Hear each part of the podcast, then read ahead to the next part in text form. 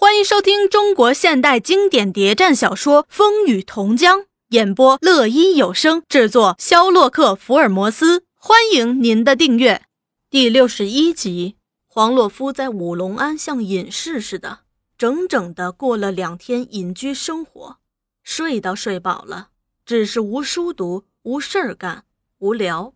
静姑对他的照顾既热情又细致，按时送茶送饭。有时还抽空来谈谈，顶大方，不像个乡下姑娘。她很忙，庵内大小事务都要她管。那个庵主已近六十多了，除念经、礼佛、打坐、接待施主、办功德、替人还愿，什么都不管，一切全交给他。经过了几天的接触，黄洛夫和他混熟了。他本来也挺随便，讲起话来。也就不那样注意方式方法，他竟大胆地问他：“哎，你年纪轻轻，为什么要出家呀？”静姑避而不答，却反问他：“没有我这个出家人，你还能安安静静地住在这儿吗？”一句话把他问得直傻笑，呵呵，真厉害！你到底是革命妇女？一天将近黄昏，静姑来敲他的房门，对他说。马叔派人来接你了，叫他把包袱理好。不久就带进一个比他年纪略小的姑娘，那姑娘还叫静姑做表姐。这人更有趣了，一见面就对黄洛夫做鬼脸。静姑对那小姑娘说：“我把人交给你，路上出事儿你负责。”那小姑娘完全是另一个类型的人物，她喜怒无常，一会儿放声大笑，一会儿又对你瞪眼皱眉。大声大气的说话倒十分爽朗。当时他半认真半开玩笑的回答：“嘿，要有事儿我就跳海，还是小心点好。到那时想跳海也来不及了。”小姑娘大摇大摆地对黄洛夫说：“喂，杨学生，准备好了吗？现在就走。”黄洛夫小声小气地回说：“哎，听候吩咐。”那小姑娘叫声：“走。”把他的包袱一提就走，力气倒不小。走了一段路，又对他大声恐吓：“杨学生，你可得准备准备，我们要走一晚呢。”再走三五里路，又开他的玩笑：“嘿，杨学生，你会唱歌吗？这儿可不是大城，你怎么唱都出不了事儿。”见他走得慢，老罗在后边又说：“我看你就不行，还走不上三五步路就不行了，累了吧？要不歇歇？”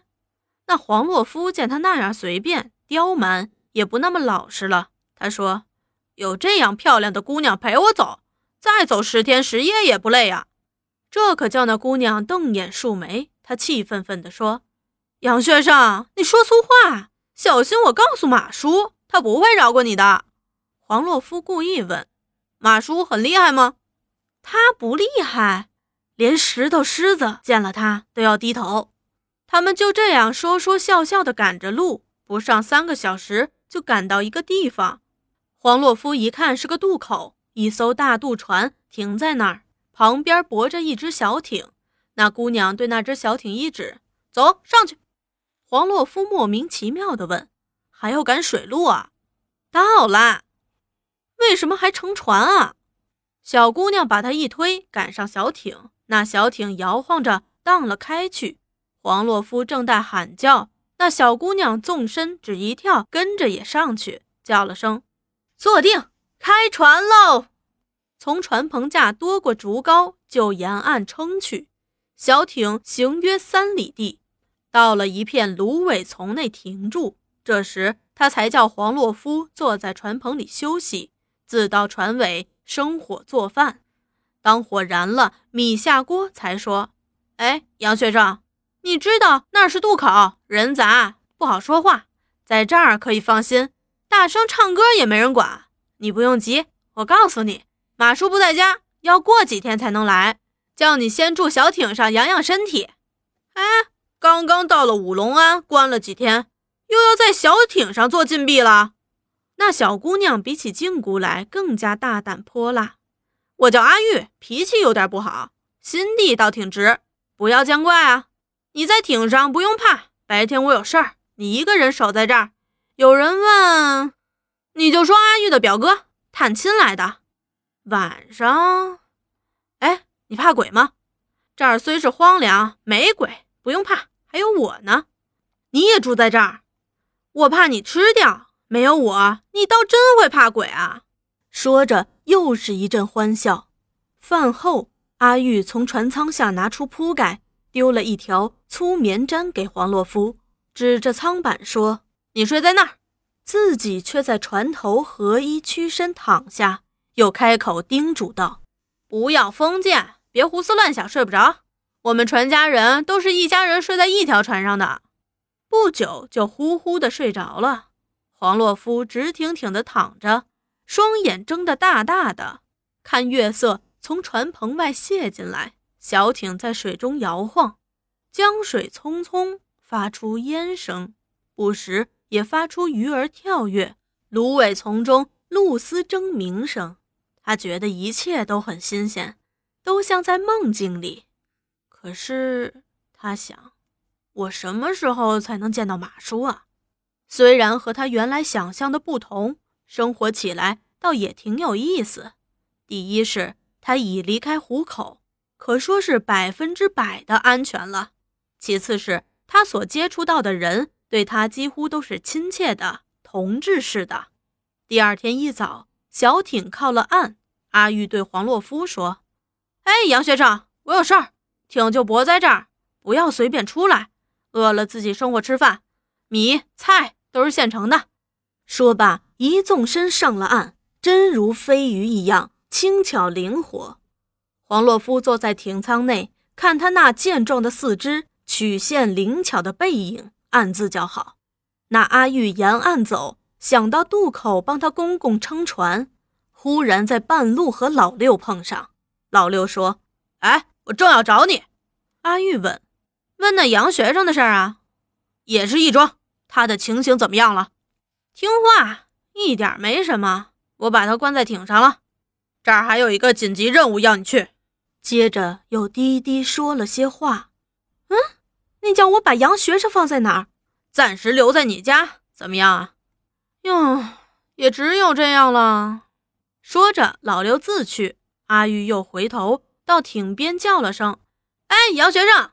纵身一跳上了艇，一边起锚一边撑高说：“有要紧任务要用船，没办法，只好又把你送到另一个地方去。”他们在离渡口约一里远停下，阿玉把艇靠上岸。把黄洛夫带着进了渡头的草屋，对黄洛夫说：“这儿离渡口更近，常有坏人来往，更要小心啊！不要随便出门，累了就在床上歇歇。”说着，反身外出，顺手锁上门，上了小艇，头戴竹笠，手划双桨，沿江而下，直转护城河去了。当阿玉把小艇开进护城河内。到了老六指定的石灰窑边三棵大树下，已是中午了。那护城河淤泥堆积，尽是芦苇败草，要不是同江水涨，即使小艇也开不进去。他把小艇泊在第一棵大树下，悄悄地涉水上岸，没个人影。石灰窑正是淡季，没人烧灰。护城河离城根很近，只有三五丈远。城墙边满是蓬蒿，显然也少有人来。仔细一看，才依稀看出一条蜿蜒小径，从石灰窑直通到城根。沿那路线往上搜索，四丈来高的城墙石缝里还有崭新足印，说明有人在这儿进进出出过。阿玉侦查了半天，才下定心，对，就是这儿。